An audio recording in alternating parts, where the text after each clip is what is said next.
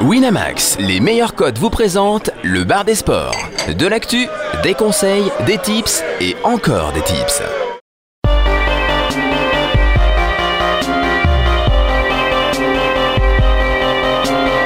Le bar des sports avec Harper, Général, Chichi, Caddy et Steven.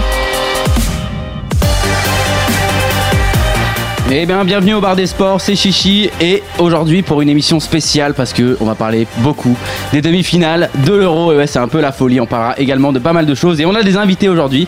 Je vous présente euh, César de Podcastor. Salut, ça Bienvenue César, ça va très bien et toi? Ouais, nickel, il Ça fait va beau, ça fait plaisir. Merci à vous de nous recevoir. Bah écoute, euh, merci à vous de, de venir et ton collègue Greg, Ouais. également de Podcastor. Eh oui. T'as vu, je l'ai placé deux fois déjà. C'est pas mal. Voilà. on, on est bon.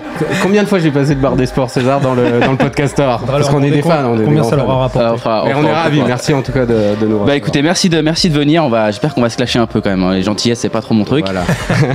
On a également Caddy qui est toujours là. Salut Chichi, très content d'être là, en excellente compagnie. Ouais, apparemment tu nous as préparé un petit quiz pour la fin. Ah, un petit quiz ouais, auquel tout le monde pourra participer. hein. On, va, on va changer un petit peu. Ça sera pas un Kikadi quoi cette semaine, ce sera un quiz. ouais. Très bien. Il y a quand même euh, de l'oseille à gagner ou pas? Ah, écoute, on verra, on verra, c'est Ouais, possible. J'espère, sinon je joue pas.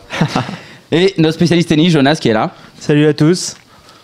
Oh là, oh là, oh là, salut à tous. Euh, patate, mon gars, là, Ouais, quand même. C'est l'écart, là. T'es obsédé par l'écart, c'est ça Ça joue en ce moment, c'est là. ça, t'es, ça, euh, non, c'était il plus sur le quiz de Caddy. euh, je veux dire, de toute façon, on passe pas les Gumball, donc. euh, Je sens que le garçon déprime un peu parce qu'il y a Roger qui est en difficulté à Wimbledon. Ouais, il là, stresse, il est pas bien. stresse là. un peu. Et on va recevoir également euh, par Skype un troll pour parler de, bah, de MLS. Voilà, on n'en a pas parlé euh, cette année. Faudra que tu expliques aux gens ce que c'est que la MLS. Alors la Tout le MLS monde c'est ne la, connaît pas la la MLS. Major euh, League Soccer. Donc en fait c'est le championnat de foot parce que voilà on appelle ça le soccer aux États-Unis. Euh, Un bah, championnat de, de grandes stars, mais de grandes stars qui ont 40 ans en gros. C'est ça, un un championnat qui, qui monte pas mal. En tout cas, il va nous en, il va nous en parler. Et euh, donc gros programme aujourd'hui. On va parler donc, euh, je vous l'ai dit, euh, de MLS. Ensuite, on parlera des demi-finales de l'Euro. Enfin, on aura un point Tour de France avec euh, Caddy, notre spécialiste euh, vélo, qui va essayer de se mettre au niveau de Tamerlan la semaine dernière. Non, c'est ouais, juste pas possible. Tamerlan est gros, gros, gros niveau la très, semaine très dernière. Il est, il est vraiment très fort. Ensuite, on parlera de Wimbledon forcément avec, euh, avec Jonas. Un petit peu d'actu du forum et, euh, et des paris un peu, un peu totalement fous. Là, il y a le Titimas Il y qui revient. dire, il est- c'est magnifique. C'est- n'importe quoi. J'adore ça. Et, et on finira du coup par le Gumball Time et le quiz de Caddy. Et est-ce que un troll est avec nous? Un troll, tu nous entends? Un troll. Un troll. Du fin fond du Oui, Canada, ah, il est bonjour la là. France, il est là. Comment vas-tu? Très bien, ça va très bien. C'est le matin ici, on se réveille tranquillement. C'est ça, t'es avec ton petit sirop d'érable euh, au calme, en détente. Ouais. Bon, alors parle-nous un petit peu de, de- du championnat que tu suis là, parce que es, toi, t'es spécialiste euh, MLS, si je dis pas de bêtises. En tout cas, je sais que tu donnes pas mal de tips euh, sur, euh, sur le forum. Alors parle-nous un petit peu des, spéci- des spécificités de ce, ce championnat. Ouais, alors spécialiste, c'est un grand mot déjà. Mais si, Euh, on est tous spécialistes ici, tu vois. Donc. Depuis, ça fait 5 ans que je le suis maintenant, que depuis que je suis arrivé ici en fait. Mais de mémoire, tu tenais une petite chronique sur un, sur un média spécialisé, il me semble. Euh, oui, j'ai fait, j'ai participé un petit peu, oui. euh, comment ça s'appelle déjà Euh, France, euh, Soccerfrance.fr, c'est le site de référence euh, si vous vous intéressez au, au championnat US. Euh, Ok. ils ont vraiment tout ce qu'il faut et pour le coup, eux, c'est des vrais spécialistes. Euh, moi, je suis juste un observateur attentif euh, du Oh, ben, championnat. comme nous tous, tu sais. Comme nous tous. Voilà. Si on se connaissait en foot, ça se saurait. hein. les spécificités, bah, déjà, c'est que c'est un, championnat qui, qui est complètement ouvert. C'est un système de franchise, donc il n'y a jamais vraiment d'équipes qui sont au-dessus des autres. euh, euh, tel qu'on l'entend euh, sur les championnats européens. C'est ça, parce qu'en Il y a fait- aucune équipe qui écrase. Il n'y a pas de relégation, en fait, c'est on paie son, on paie son droit, son droit d'entrée pour, euh, pour pouvoir jouer dans la franchise, c'est ça, non? C'est On- ça. Il y a, pour l'instant, à l'heure actuelle, il y a 20 franchises, Ouais. 10 à l'est, 10 à l'ouest, et à l'horizon 2018-2020, ça arrivera à 24. Donc progressivement, il y a des nouvelles franchises qui, qui rentrent, mais effectivement, il n'y a pas de relégation, il n'y a, pas de- il n'y a pas de promotion. Il y a, il y a un système de nivellement à travers la draft. Ouais, c'est ça. C'est à l'image des autres. euh, Il y, a, il y a une draft, il y a des transferts. euh, il y a un système de transfert qui existe un peu comme, euh, comme dans les championnats européens, mais il y a oui la particularité, spécificité, spécificité pardon, de la draft. Euh, il y a trois drafts par an. Euh, et, et il y a euh, ce qu'on appelle la monnaie d'allocution, c'est-à-dire que toutes les, toutes les franchises euh, appartiennent à la Major League Soccer et c'est la Major League Soccer qui gère le championnat, comme dans comme ça se passe au basket, comme ça se passe au baseball, euh, Bien au sûr. foot américain. C'est ça, en fait, les, les joueurs Euh, appartiennent, chaque- signent leur contrat avec la ligue, en fait, pas avec leur ça, club. avec la Ligue qui ensuite négocie avec les, les clubs pour, euh, pour essayer bah, d'uniformiser un petit peu tout ça pour euh, le championnat. Et euh, justement, bah, là, tu nous parlais de la draft, etc. Nous, c'est quelque chose qu'on connaît pas du tout dans le foot, euh, enfin, en tout cas, dans le foot euh, européen. Et, moi, il y a un point un petit peu que, que, que j'aimerais que, que tu m'éclaircisses un petit peu, c'est qu'il y a le salary cap, en fait. C'est-à-dire que, en gros, chaque club a un montant défini de, de salaire et ne peut pas le dépasser. C'est ça. Chaque club, chaque, chaque club en fait a un montant de salaire global pour tout son effectif. Et ils doivent rester dans les clous. Donc il peut y avoir des disparités de salaire, mais généralement ils sont pas énormes pour les gens qui rentrent dans le salary cap. Et par contre, chaque franchise a le droit à trois joueurs hors sala- salary cap. C'est ce qu'on appelle les designated players. Ok. C'était le, cas- c'était le cas de Drogba, par exemple. Voilà, par exemple. Et là, euh, quand il y a un, un tel joueur qui signe, euh, donc il y a le plafond du salary cap donc, euh, qui paye ce joueur, mais la différence doit être payée par le propriétaire du club. Euh, par le, second propriétaire du club, en fait, parce que les, franchises sont, sont co-gérées par euh, la MLS d'un côté et un propriétaire privé de l'autre. Donc, par exemple, pour Drogba, pour, pour Drogba euh, c'est Monsieur Saputo, donc, qui est le propriétaire du club. C'est un énorme groupe agroalimentaire en Amérique du Nord. Qui, c'est Saputo qui paye la différence de salaire pour Drogba. D'accord. Tout comme Red Bull paye, euh, paye les différences de salaire pour, euh, pour le New York Red Bulls, etc. etc. Et pour David Villa à New York City, etc. Alors, c'est ça. Ju- Justement, là, on parle, on parle des gros joueurs, et c'est vrai que depuis, bah, depuis quelques années maintenant, on a l'habitude de voir euh, des joueurs, notamment en fin de carrière, euh, aller euh, un petit peu euh, bah, finir euh, leur carrière euh, aux, aux US. Euh, comment toi, tu, sachant que ça fait un- quelques années maintenant que tu suis, euh, tu suis l'évolution de la ligue, euh, comment la ligue évolue en fait aux États-Unis? Comment la vision du soccer, qui est un sport à la base quand même de, de second plan, qui est même euh, qui était il y a très longtemps un sport que de, que de filles. Comment cette vision évolue en fait? Est-ce que est-ce qu'on sent qu'il y a un, attrait euh, qui, qui monte ou pas? Par exemple, les, les États-Unis, là, là, on- à la Copa América, on sent qu'il y a eu quand même une ferveur derrière. Est-ce que ça évolue euh, dans, dans le bon sens ça, ça- ça évolue énormément. C'est c'est vraiment un sport qui est en train de prendre euh, aux États-Unis, au Canada. Euh, on le voit. de- de- D'Europe, on a l'impression un peu que c'est un peu une maison de retraite, quoi. Tous les, ça, les ouais. joueurs en fin de C'est ça. carrière euh, signent, tout ça. Euh, mais il y a vraiment un virage qui est en train de se prendre. Il y a de plus en plus de, bah, par exemple, euh, Sébastien Giovinco, qui était, qui est donc italien, qui a 26 ans, je crois, 26, 27 ans, et qui a choisi d'aller en MLS alors qu'il avait des meilleures offres en Europe, et qui, est vraiment la star du championnat actuellement. Euh, et ça, c'est vraiment euh, un petit virage qui est en train de se prendre. Il y a quelques joueurs comme ça. Il y a Giovanni- Dos Santos aussi, le Brésilien des Los Angeles Galaxy, qui avait beaucoup de touches en Europe et qui a préféré, euh, qui a préféré venir en, MLS. Euh, et il y a un énorme marché qui s'ouvre vers l'Amérique du Sud. Euh, les Uruguayens, les Panaméens, euh, Argentins, des, joueurs, euh, des bons joueurs, euh, pas connus, mais qui, sont en train d'exploser en, MLS. Euh, des Colombiens, euh, je pense à Fabian Castillo, par exemple, à Dallas, qui, aurait tout à fait le niveau de jouer en Europe. Euh, des gens comme euh, Pedro Morales à Vancouver, le Chilien, qui est, vraiment excellent, Giovanni Dos Santos. Euh, c'est c'est en train vraiment de prendre. Et au niveau du public aussi, ça prend. Les moyennes sont, sont en, aug- en augmentation constante euh, année après année. Euh, on est actuellement à 22 000 euh, spectateurs de moyenne, ce qui est vraiment pas mal pour un, pour un sport entre guillemets mineur ici. Mais comme tu le dis, ça prend un petit peu au niveau du public, au niveau des joueurs, parce qu'il y a des- c'est vrai qu'il y a des joueurs de qualité. Par contre, quand on regarde un petit peu les matchs, par exemple sur Eurosport, parce que Eurosport était le diffuseur, je crois qu'Eurosport est encore le diffuseur des matchs MLS, ouais, d'accord, tu fais bien de me le préciser, parce que c'est un petit moment que j'ai pas regardé, pour être euh, tout à fait franc. Mais quand on regarde un match de MLS, enfin moi ce qui me choque personnellement, c'est euh, la- le manque de culture tactique.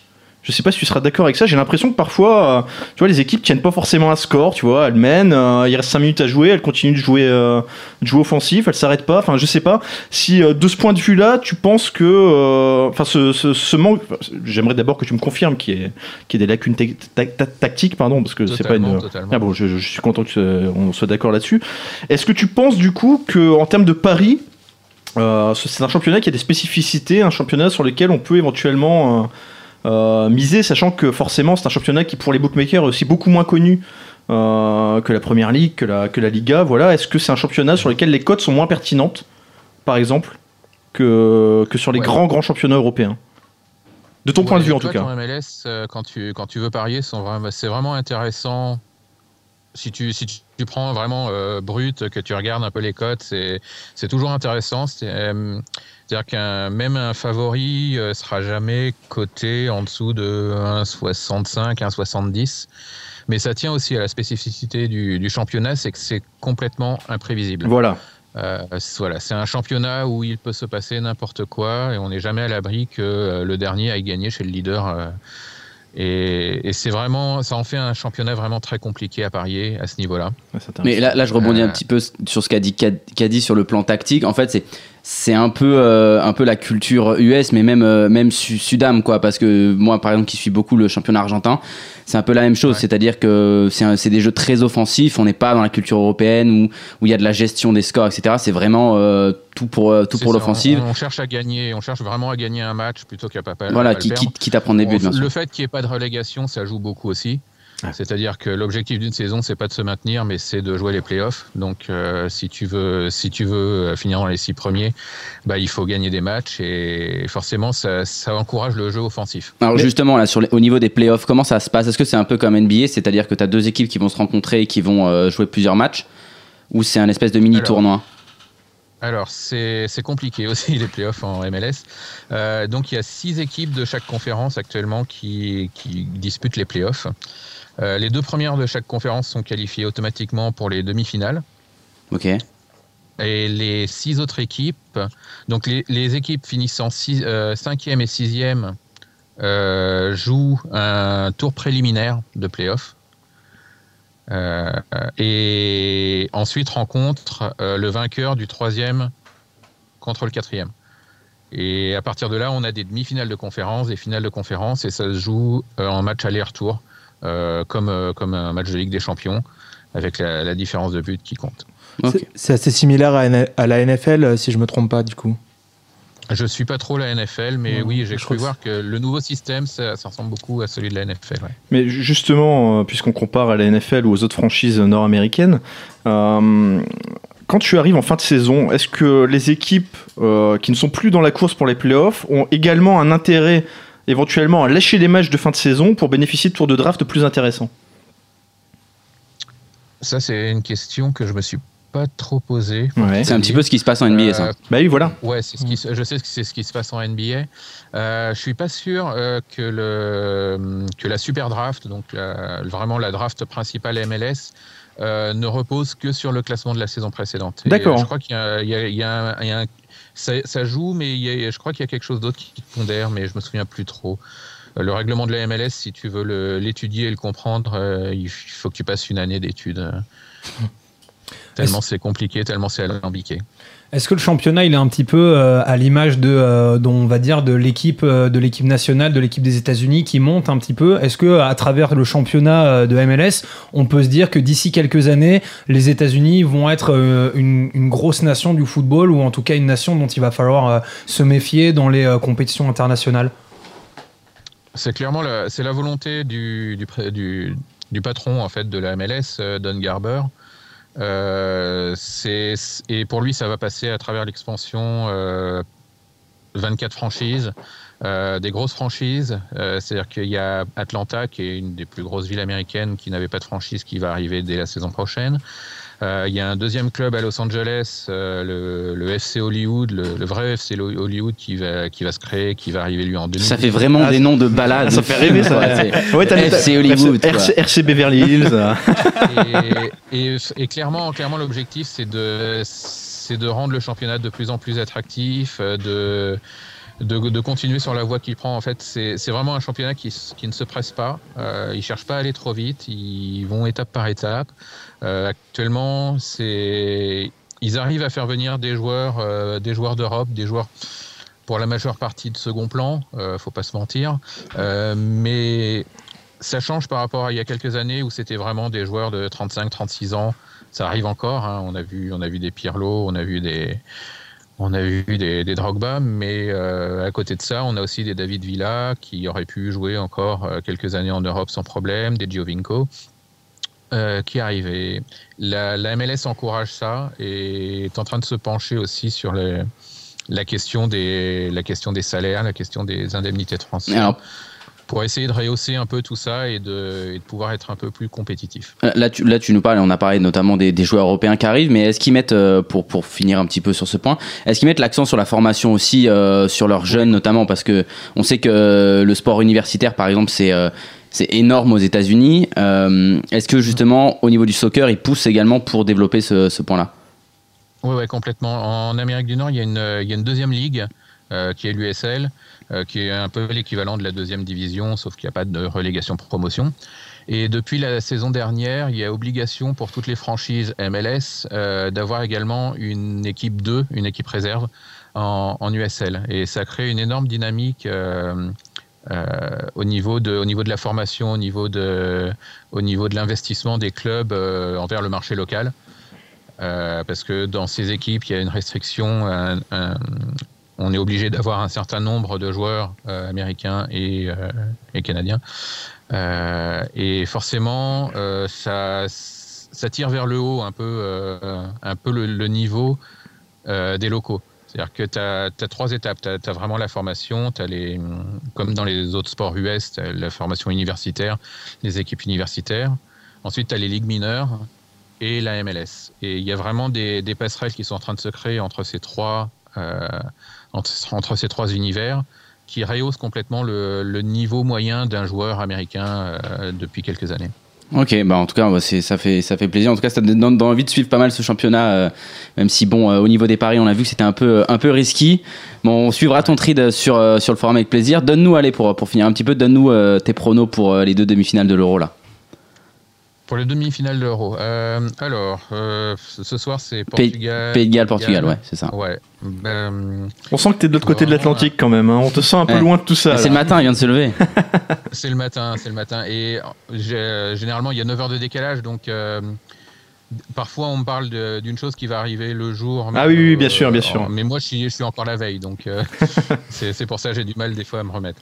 Euh, ouais, donc pour la première demi-finale, Portugal, euh, bah, j'ai joué il y a pas longtemps, là j'ai fait mes paris, donc je sens vraiment un match qui va être très très fermé. Un match qui va être très. où deux équipes vont être patientes, vont pas chercher à se jeter. Euh, j'ai joué le 0-0 à la mi-temps. Euh, ça me semble un, un bon, une bonne cote à 2-15. C'est un des Ok. paris qui, Euh, qui, mine de rien, est passé sur un très grand nombre de matchs sur 7 euros. Ouais, ah, pendant les poules, en tout cas. En tout- surtout pendant les poules, mais, mais de manière générale, quand même, on n'a pas eu beaucoup de ouais, buts. Et ça le va petit- être un match, un match un peu fermé. Je pense. Je, je trouve que le, le Pays de Galles, sur ce qu'ils ont montré, mériterait un peu plus de passer. Euh, Bah, ils ont gagné des matchs. eux, On va- ont- on va en parler après. ils, ont, ils ont vraiment fait plaisir. Ils ont, On est bien d'accord. Contre la Belgique, et ils ont fait vraiment un super match. Et le petit France-Allemagne, un bet cocorico ou, euh, ou pas? Un bet cocorico, euh, c'est compliqué, ça va. Ce que j'ai fait, moi, c'est que j'ai joué l'Allemagne d'un but et la France d'un but, parce que je pense que ça va être assez serré quand même. Euh, les deux côtes sont aux alentours aux alentours de 3,70. Donc ça te fait un petit, ça un me petit fait une 1-2. total de 1,83.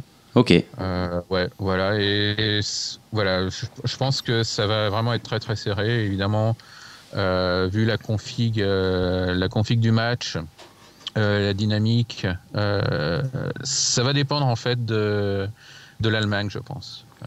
Ça va vraiment dépendre de l'Allemagne, de comment ils auront et d'une récupérer leur match contre l'Italie, parce que jouer 120 minutes contre l'Italie, c'est pas jouer 45 minutes contre l'Islande. Tout de suite, les Islandais. Arrête, tu sais qu'on les aime bien ici, les Islandais. Oui, bah, moi, je les adore aussi. hein. Je les adore aussi. Mais euh, faut, faut dire ce qui est. Il y a, même s'ils ont eu euh, une journée de plus de récupération, l'intensité des matchs n'a pas du tout été la même. C'est sûr. Et surtout, les, les, les pertes, euh, les pertes côté allemande, euh, ils- on, on va voir comment ça va être compensé, mais notamment celle du Mels, qui, qui est vraiment euh, au-delà du, au-delà de l'aspect défensif, euh, tout ce qui est le première relance et tout, ça va, ça va vraiment pénaliser les Allemands, je pense. Eh ben, en Euh, tout cas, je tu, tu que- fais. Tu me lances parfaitement sur la suite parce que là, bah, on va analyser les deux matchs du coup euh, de l'Euro. En tout cas, un troll, je te remercie euh, beaucoup pour ton analyse de la MLS. On te, on te, on te recontactera pardon, pendant, bah, pendant la saison pour en parler en tout cas. Avec plaisir. hein. Ouais, bah, au moment des playoffs, si vous voulez. Bah écoute, avec plaisir. Il me semble que les playoffs c'est au mois de octobre, septembre, c'est ça? Quelque chose comme ça? Euh, ouais, euh, c'est octobre, euh, fin, ouais, euh, début octobre, début des playoffs. Eh ben, avec Et plaisir. Si je peux juste vous donner euh, un petit un petit type. Ah bah mais vas-y, vas-y, vas-y, fais-toi plaisir. Euh, donc actuellement, je pense que les, les deux, les deux équipes les plus value à jouer, euh, ça serait Dallas et Colorado. Euh, Dallas est à 11, Colorado est à 10 actuellement pour gagner le- la saison régulière. Euh, c'est deux équipes vraiment très très solides. En plus, Colorado vient de récupérer Tim Howard et Jermaine Jones qui viennent de signer et qui, euh, qui vont faire un bien fou à l'équipe. Euh, Galaxy reste toujours favori à 5,39, mais ça c'est plus euh, par la force de l'habitude, parce qu'ils ont 5 titres et 4 finales jouées en 13 ans, je crois. Donc c'est Mais C'est les plus titrés. voilà, c'est les plus titrés. Mais si je devais si je devais parier aujourd'hui, mon choix numéro 1 c'est vraiment Dallas, qui, est- qui a vraiment tout pour. euh, Bah 11, on va mettre un billet. Mais tu, sais que. Chichi te fait tellement confiance. Ah, moi, j'ai noté a- sur il a- mon il carnet, a lâché hein. son micro, il a pris son petit calepin Voilà. parce que bon, il travaille encore à la Pierre, à la Pierre Bellemare. Ouais, bah ouais, et, il, a, il tout noté. Il a tout noté. Voilà, tout, Voilà. tout est noté, tout est, tout est là, la troll. Bah écoute, je te, je te remercie. Je vais, en tout cas, Dallas et Colorado un backup. En tout cas, c'est On va te suivre. que Le, le champion euh, viendra de l'Ouest. eh ben écoute, on va te suivre et puis on est parti sur l'euro maintenant. Merci les gars. L'Euro 2016. Bon, là, on a été briefé sur le sport, euh, le sport US, le soccer, mais là on va parler un petit peu de, de l'euro. Voilà, on revient un petit peu euh, chez nous et là à fond chez nous, hein, parce qu'on est en France. On va parler d'abord du match de soir. hein. Je vous propose de parler de Portugal, Pays de Galles tout de suite. Bon, quoi penser de ce match? On a une équipe euh, qui a gagné 4 matchs sur 5, une qui n'en a pas gagné du tout. Euh, Caddy, ton avis sur ce Bah, match écoute, j'aurais pas grand chose de plus à dire. Malheureusement, c'est vrai que le Portugal, grosso modo, je pense qu'on sera tous d'accord, était assez triste à voir jouer. Euh, je vais quand même, avant de laisser la parole à mes compères, là, faire un petit mea culpa sur le Pays de Galles. Euh, parce qu'autant notre jugement était très bon sur la Belgique, on a toujours dit que la Belgique c'était faible et ça avait des lacunes. Autant la semaine dernière, je les voyais pas forcément euh, se faire balader comme ça par, les, Personne. par les Gallois. Ah, autant, autant c'est la Belgique qui, s'est peut-être, qui est peut-être totalement passée à travers aussi. hein, parce Mais que pendant c'est- 15 minutes, euh, on n'a pas vu le Pays de Galles. Mais c'est justement quelque chose qui va être intéressant avec le match de ce soir, c'est qu'on va voir tout de suite si le Pays de Galles, justement, si c'est le Pays de Galles la semaine dernière qui a gagné, qui a vraiment gagné le match et qui a, qui a pris le dessus, ou si c'est la Belgique qui s'est fourvoyée, quoi. Parce que là, le Portugal, c'est solide et. Ouais, mais en même temps, il y a une différence par rapport à la semaine dernière, c'est qu'il n'y a pas Ramsey, d'après ce que. Voilà, on a deux gros absents. Alors, il y a, tout le monde parle de, de Ramsey, il y a Ramsey qui est pas là, mais il y a, pour moi, il y a un autre absent qui est très important, c'est Ben Davis, Ouais. euh, également qui est pas là. Donc, en fait, on a tout le côté gauche qui est, bah, qui est un petit peu absent de deux énormes titulaires. Et ils ont été très impactants au match dernier. hein, Ouais, ils ont été vraiment très très importants. Il, il resterait Allen. J'aime j'aime beaucoup, moi j'aime beaucoup Allen, moi. Toi, t'aimes tu et sais- donc, pour toi, Aaron tu- Ramsey, Eh Ben si, Davis, si, Allen, quoi. Non, mais je, pense que collectivement c'est pas mal et je pense que Allen, pour, enfin pour moi, c'est un des vraiment deux trois joueurs les plus talentueux de cette équipe. Il est moins remarqué. Je sais que la semaine dernière, quand je te disais il y a un joueur que j'aime beaucoup au milieu de terrain, je retrouvais plus le nom. Tu m'avais dit c'est Miller. Non, en fait c'est pas Miller, c'est Allen. T'étais Non, pas non, loin. tu non, on parlait de la Pologne euh, quand tu me disais. Ah non, non, C'était non, Milic, je crois, non Non, non, on parlait Ah du bon Pays de Galles, Ah mais non, non, mais pour Allen, c'est- pas grave. Euh, donc voilà, j'aime beaucoup Allen. Voilà, alors nos amis du podcaster, maintenant, on vous lance sur Portugal-Pays de Galles. Bonne chance. C'est un match qui est pas facile. Ouais, juste pour Allen, faudrait quand même checker. Je crois qu'il rate une passe sur deux. Euh, César rentre dans les- Ça parle- tu vois, tu vois, quand ça parle des stats, t'es mort. non, non, mais Non, c'est. mais arrêtez là. Non, euh, j'ai regardé pas mal de matchs du Pays de Galles et Non, mais on va, euh, on va t'enlever le micro quand même. hein. non, j'adore le milieu de terrain du Pays de Galles. Ouais. Je suis d'accord avec Sauf toi. Ray Allen. Non, j'aime beaucoup Allen, mais je trouve qu'il rate beaucoup de passes. Euh, il, a rate beaucoup de ballons dans la, dans la, aussi. dans la, même pas dans la relance, c'est-à-dire des passes qui sont assez faciles et qui pourraient permettre à son équipe d'aller plus vite vers l'avant. Je trouve qu'il les rate pas mal ces, euh, passes-là. Euh, et après, ils prennent des contre-attaques. Euh, pour ce soir, euh, moi, mon cœur va bien sûr au Pays de Galles parce que euh, cette équipe du Portugal, depuis le début de, de cet Euro, m'insupporte. Alors, tout le monde. Exactement. Ouais. Malheureusement, je pense qu'ils vont gagner. Euh, parce que parce que grosse défense, parce que dans cet euro on laisse euh, Pépé faire n'importe quoi. On a l'impression que euh, les arbitres euh, le laissent vraiment défendre comme il comme il comme il a envie. Pépé, c'est toute sa carrière, hein, qui Ouais, est, n'importe quoi. Mais après, par contre, moi, je trouve que Pépé, heureusement qu'il est là pour, pour le Portugal. Ah. C'est un monstre, il est énorme défensivement, c'est, il, est, il est vraiment euh, impressionnant. Enfin, pour moi, c'est le meilleur défenseur de l'Euro. euh, il tient la défense du Pays de Galles presque à lui tout seul.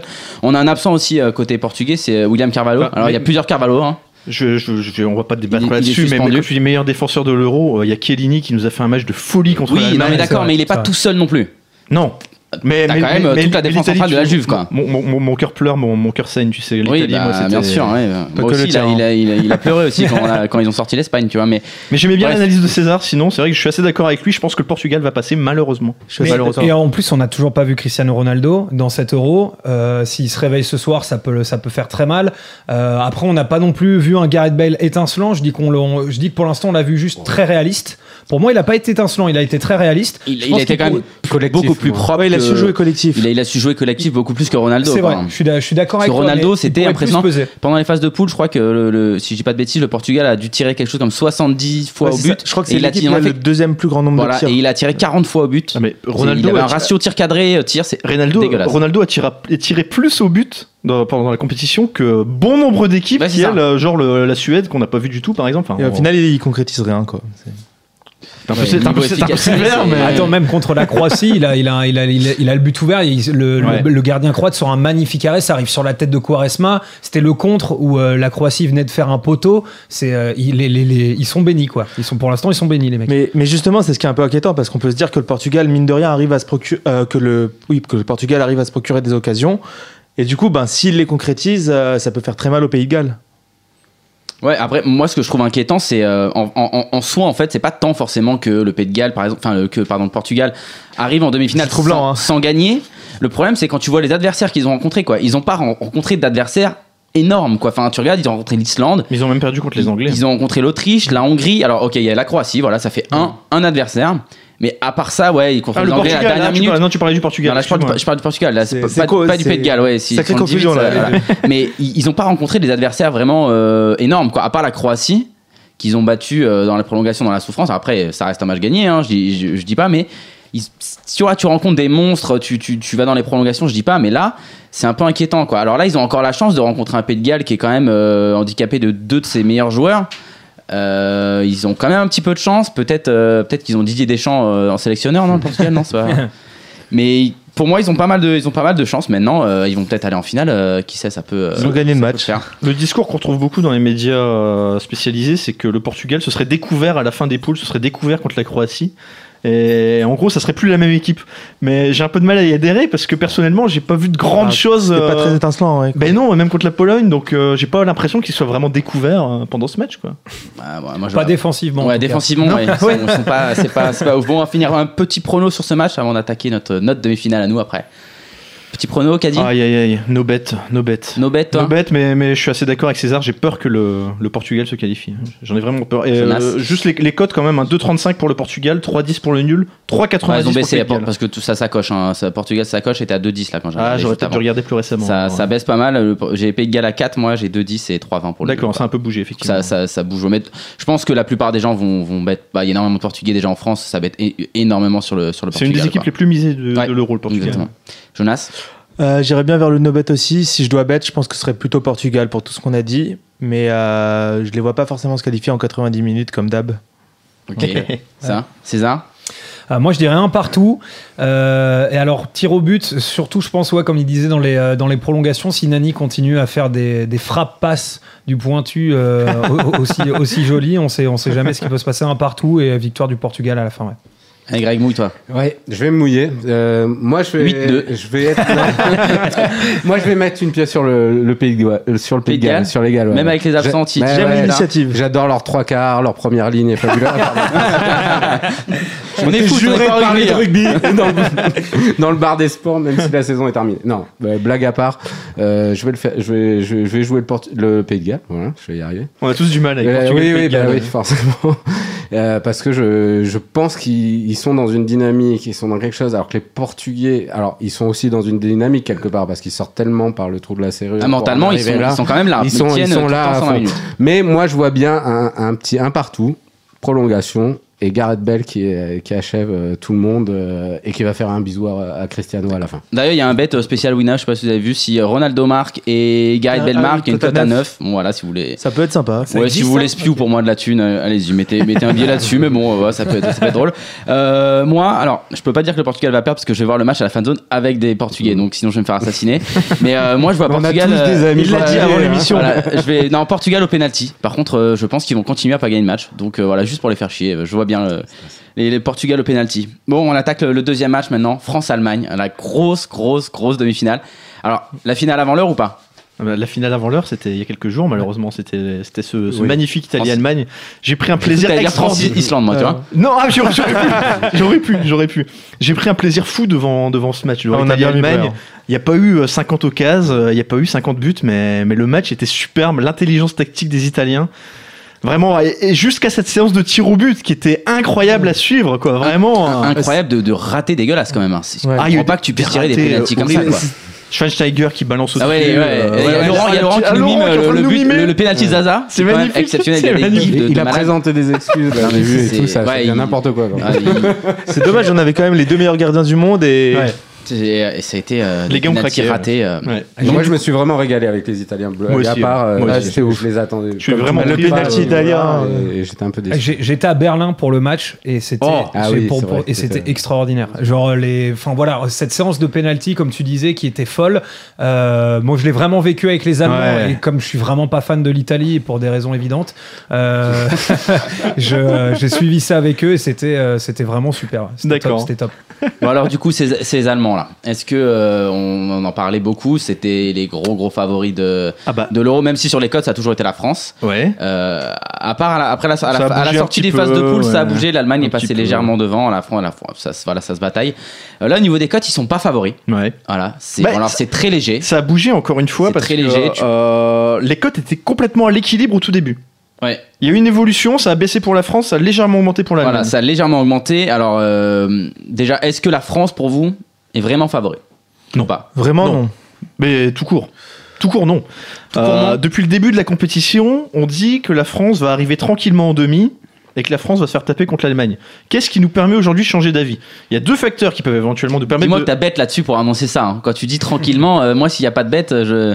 Euh, non, mais la France en demi, non, mais je crois qu'on l'a dit honnêtement, je crois Ouais, qu'on l'a dit dans l'émission, qu'au je crois niveau qu'on a dit la, parcours, la euh, France arrivera en demi, et, on- on- et je crois même qu'on a dit, j'en suis même certain, on a dit la France va arriver tranquillement en demi, elle va battre tranquillement ses adversaires, et du coup quand elle va arriver en demi, on va dire ça y est, on peut passer, on peut passer, on peut passer, et on va se retaper exactement de la même manière Le- qu'il y a deux ans pendant la Coupe le du gros Monde. problème, c'est ça, c'est qu'on parle d'un match en- entre guillemets match test Ouais. en demi-finale quoi. Voilà. C'est un peu, c'est un peu problématique. Voilà. Donc, encore une fois, on a été très pessimiste à chaque fois en disant le jour où on arrivera en demi-finale, on se fera taper par l'Allemagne ou l'Italie, parce qu'on on parlait éventuellement aussi de l'Italie. Quels facteurs peuvent éventuellement nous faire changer d'avis? Parce que j'ai vu tout le monde changer d'avis. Là, tout le monde, tout le monde pense qu'on va leur mettre une tolle. Il y a deux facteurs. Il y a le facteur psychologique. Tout le monde dit on a battu l'Islande 5 à 2. Voilà, ça y est, on a une équipe qui tourne. Donc euh, voilà, on est fringant, on arrive, les Allemands, Alors- on peut se les prendre. Ça, honnêtement, j'y crois pas du tout. Bah déjà personnellement, Euh, perso- on va, on va Juste- parler un, juste un un- peu. un- une dernière chose, hein. il y a deux ans, on a aussi battu la Suisse 5 à 2. Euh, voilà, ça nous a pas empêché de nous faire taper derrière par les Allemands. Ah mais là, là, là, là, le truc c'est que tu tapes l'Islande 5 5 5-2, moi tout le monde s'enflamme, je peux le comprendre au, vu du score, mais tu tapes l'Islande 5-2, alors ok t'as un relâchement, tu mènes 4-0, tu te prends deux buts, t'as quand même un penalty qui est pas sifflé, t'as une main flagrante de, de Ah non, dans la surface, t'as trois parades énormes de Lloris, ce qui fait que en gros tu peux te prendre presque 4 buts quoi. Mais moi, je vais Et- même aller plus loin que toi. En première mi-temps, quand on marque nos buts, on concède aussi des énormes occasions. Ouais. Les Islandais. La le- touche, le- ils ont failli nous refaire la touche Mais bien sûr. Mais le cours du loin. match peut être totalement différent. L'Islande peut revenir donc, à 2-1. donc le l'Islande 5-2, peut- le problème vraiment. c'est que j'ai l'impression qu'il Il en voilà, qu'il- ça voile un peu la face. Bien vous en pensez quoi vous du, du, du, du 5-2 de, de ce match justement? Est-ce que pour vous c'est c'est- ça donne une dynamique de, de folie ou faut peut-être mettre des pincettes dessus Bah déjà le- les 5 buts faut les mettre. Je pense que les deux buts qu'on prend en deuxième mi-temps, ils sont euh, beaucoup dus au fait qu'on fasse sortir euh, qu'on fasse sortir Koscielny très rapidement. Euh, je pense Koscielny est sorti après les buts, hein, si je dis pas de conneries. il est sorti après les Ah, il me semble qu'il est sorti Ah, il me assez tard. Koscielny- but est et sorti après le premier, mais le deuxième, il est, euh, Ouais. il est avec la charnière avec Umtiti et. euh, Et je pense que les Allemands, euh, même si c'est les Islandais, ils centrent pas aussi bien et ils sont pas aussi présents de la tête dans la surface qu'ont pu, qu'ont pu euh, l'être les Islandais. Ah, c'est quoi ce le but match-là. qu'on a pris mais déjà Hummel sera pas là. C'est Varane non plus. Et justement, on a, on a pas mal de blessés. On en a pas encore parlé. On a pas mal de blessés. C'est ça que sur à mon, sens qui fait que la France. J'allais passe arriver au deuxième facteur. favori. J'allais arriver au deuxième facteur, c'est les absences allemandes. Voilà. Là, c'est un facteur légitime, on peut le prendre en compte. Alors t'as quand même, t'as quand même trois, trois absents. Donc t'as, t'as Mario Gomez, t'as euh, Kedira qui est, qui est absent, qui est alors justement qui va être remplacé par Schweinsteiger, qui était annoncé incertain. J'ai vu. Ah, il est, il est là finalement il est finalement il est là. Il sera, il sera, euh, Ah, c'est sûr il sera titulaire, c'est Ok, sûr. D'accord. annoncé tout à l'heure. Donc euh, Théoriquement, il n'a pas 90 minutes dans les jambes. il aura peut-être pas 90 minutes dans les jambes, mais en tout cas, il est pas incertain. Ça, aurait- D'accord. ça- là, ça va poser quand même pas mal de problèmes. Et après, on a Matt Hummels, justement, que t'en, t'en as parlé, qui, qui sera absent. C'est des Euh, grosses absences, mais l'Allemagne a quand même un. Après, l'Allemagne, c'est pas une l'Islande. L'Allemagne a une profondeur de banc qui est incomparable avec celle de la France. Ouais, Nous, on a les mêmes absences, on peut pas les pallier. Eux peuvent, eux, ils en ont les moyens. Moi, j'ai une question aux spécialistes que vous êtes quand même. Est-ce que, est-ce que vous avez été impressionné par l'Allemagne depuis le début du tournoi? Non. Par rapport Alors, à ce qu'on attendait Parce que tu Non. parlais du début où on, tout le monde s'attendait à Non. cette demi-finale en disant on va se faire taper par les Allemands. Moi, j'avoue que là où je suis quelque part, je vais pas dire rassuré parce que je, là, c'est de la superstition. Je vais pas aller, même si je pense que les Français vont vraiment gagner. Euh, voilà, j'ai pas été impressionné par, par les Allemands. Ah, Je suis d'accord si ce n'est que c'est effectivement la seule équipe avec la France qui a tenu et l'Italie, mais même qui a été au-delà de ce qu'on attendait d'elle. C'est la seule équipe avec la France finalement qui est, qui est- qui est présente au rendez-vous. La- L'Allemagne a eu son match euh, type France-Islande qui était le Allemagne-Slovaquie où ils ont déroulé mais qui est un match Oui. je pense dont il faut pas tirer énormément d'enseignements. Ils ont eu des difficultés contre la Pologne. Moi contre l'Italie, j'ai trouvé enfin moi encore une fois, il y, a- il y a le cœur qui parle aussi mais j'ai trouvé que les Allemands avaient, ont surtout été très très réalistes, mais exactement comme ils l'ont été il y a deux ans contre la France. C'est-à-dire qu'ils n'ont Voilà. pas besoin de se créer 50 occasions, malheureusement. Et le problème, c'est que nous, on a une défense qui laisse, qui laisse l'équipe adverse s'en créer. C'est ça vraiment qui m'inquiète. Je pense que l'Allemagne, il leur en faut pas 50. mais, mais là, pour le coup, le, le- le match contre alors bizarrement, moi, le, le match contre l'Islande m'a rassuré au niveau de la défense. Aïe aïe aïe. Oui, Ah, je vais dire pourquoi. non, on mais si, je vais- hein. ouais. non, mais Mais si t'as une théorie que- là-dessus, là, je oui, suis- je suis curieux d'entendre. On parle pas de plaquage. Alors, je sais pas si c'est une théorie. J'aime bien ça. Non, mais non, non, j'ai une théorie, mais c'est en fait, c'est c'est que vraiment, je m'attendais à ce qu'il nous pose plus de problèmes dès le début du match, qu'on soit un peu en, en panique, parce que mine de rien, cette défense qui était déjà, effectivement, c'est le problème quand même de, de- de cette équipe de France depuis un petit moment. Euh, même avec Varane, avec les titulaires qu'on connaît et tout, euh, n'était pas rassurante. Mais, mais, mais là, elle m'a, elle, elle- elle- elle m'a rassuré. J'ai, j'ai pas senti qu'à à part les deux buts, évidemment, elle prend deux buts, euh, voilà. Mais je, je rejoins César sur ce point-là, euh, sur le fait que les deux buts sont plus dus pour moi à un relâchement et voilà, un manque de Ah, concentration. moi, je vais essayer d'aller un peu dans ton sens. Pour moi, la satisfaction, c'est Lloris.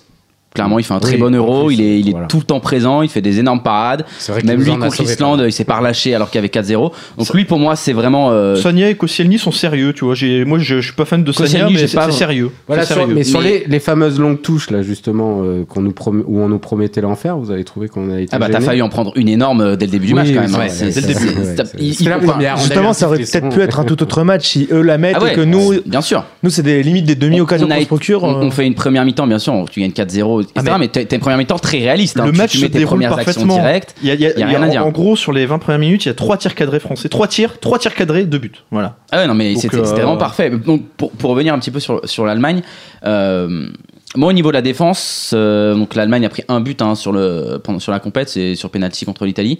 Mais personnellement, enfin moi j'en ai parlé il y a plusieurs émissions, la défense allemande je la trouve pas énorme. Je trouve qu'on a à peu près les mêmes défauts. En fait, je trouve que les deux équipes ont à peu près les mêmes défauts.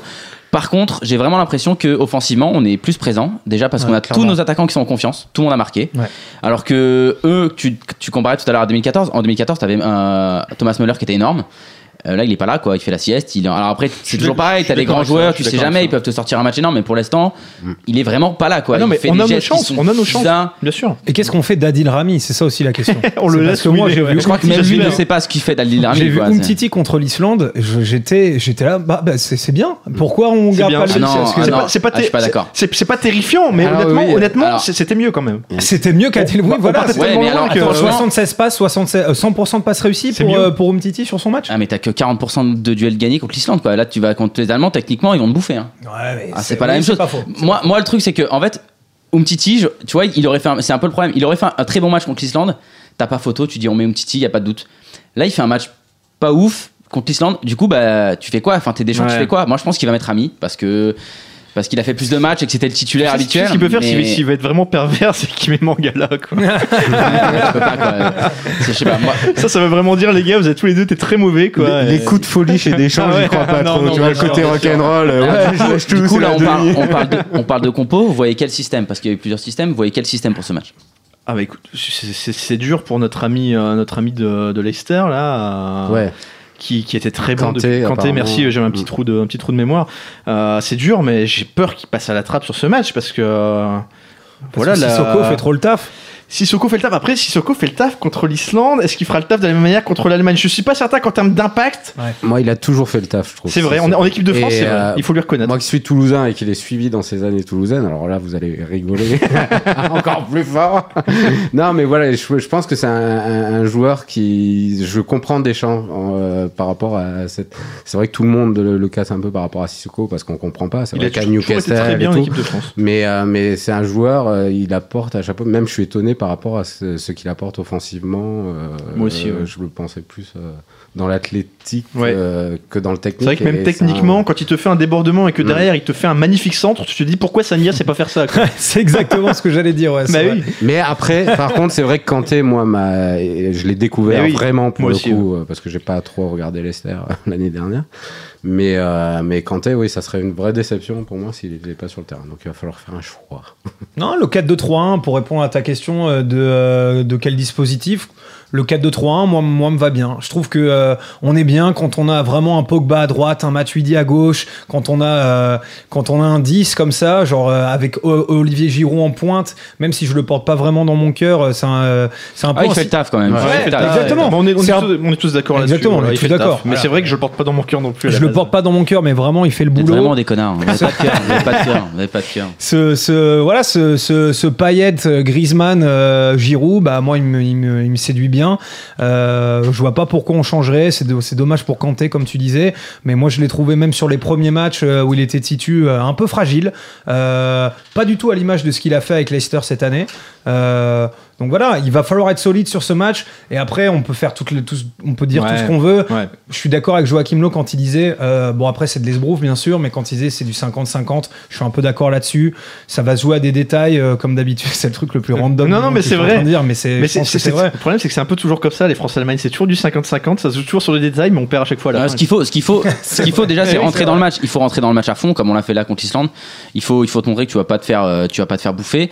Mais mettez Chichi dans le vestiaire pour leur Ah ouais, ouais, ouais, on prend- Le gars est parti dans son discours on va de- prendre des de cartons on va prendre des. Non mais c'est important de rentrer, rentrer tout de suite, tout de suite dans, dans le match parce qu'en face t'as des joueurs. euh, L'Islande t'as pas des joueurs d'expérience. Là t'as des joueurs d'expérience. Ils ont tous, euh, ils ont tous euh, des tonnes d'années au niveau et international dans et les jambes. l'intelligence de jeu. Ouais. Tu vois, nous, parfois, on est un petit peu fragile, on est un petit peu tendre. Il y a deux ans, Varane, le but qu'on prend, il est un peu tendre. Voilà, Ouais, il est un petit peu. On n'a pas le côté. euh, c'est pas pervers, mais on n'a pas le côté vraiment intelligent. Côté vois, Rital, le côté, quoi. euh, le côté va- voilà, le côté Rital, c'est ça. On n'a pas le côté Rital. Ouais, donne-moi le côté Rital dans tes pronos là. Euh, bah écoute, je vais être original par rapport à mon précédent. Je crois que ça va être du no bet également. Euh, même, je l'ai gardé dans mon gamble, donc vous aurez mon prono euh, de gamble, mais en réalité, ça sera du no bet. Ok, Jonas. Il y a le but de Griezmann à 2,80 quand même. Griezmann qui, s'il est dans sa position là derrière, derrière Oui. Giroud, est, est excellent. Ah bah, hein, il est vraiment Griezmann, énorme. Il y a euh, pas, de toute façon, c'est sûr qu'il va le mettre là. Il, Il peut pas le mettre. Voilà, D'autant que je trouve que vraiment la clé de la réussite pour la France, c'est notre attaque, quoi, tout simplement. D'ailleurs, Je j'aurai un petit mot à dire sur les buteurs quand tout le monde aura donné son petit prono, euh, Chichi. Oui, c'est vrai. un truc Il y, a qui un petit, m'intéresse. il y a un petit truc marrant. Allez, Greg, Alors, euh, moi, la France, vous l'aurez compris. Ouais. tu peux, t'as le droit d'être cocorico, il y a pas, le droit d'être chauvin. euh, on espère en plus, on est favori là pour une On fois espère contre l'Allemagne. Mais, c'est pas seulement du chauvinisme, je le dis vraiment. Écoutez-moi bien. J'ai fait quelques coups. non, non, franchement, je, je l'espère et je vais mettre. Alors là, je vous dis, 1000 euros. ne m'écoutez pas Non. si vous êtes vraiment des, des fous furieux comme ceux qui écoutent ça. Mais je, je vois bien un 3-1 pour la France. Oh, Ouh, Ah, carrément. on, signe- on signe tous. Et hein. à la fin.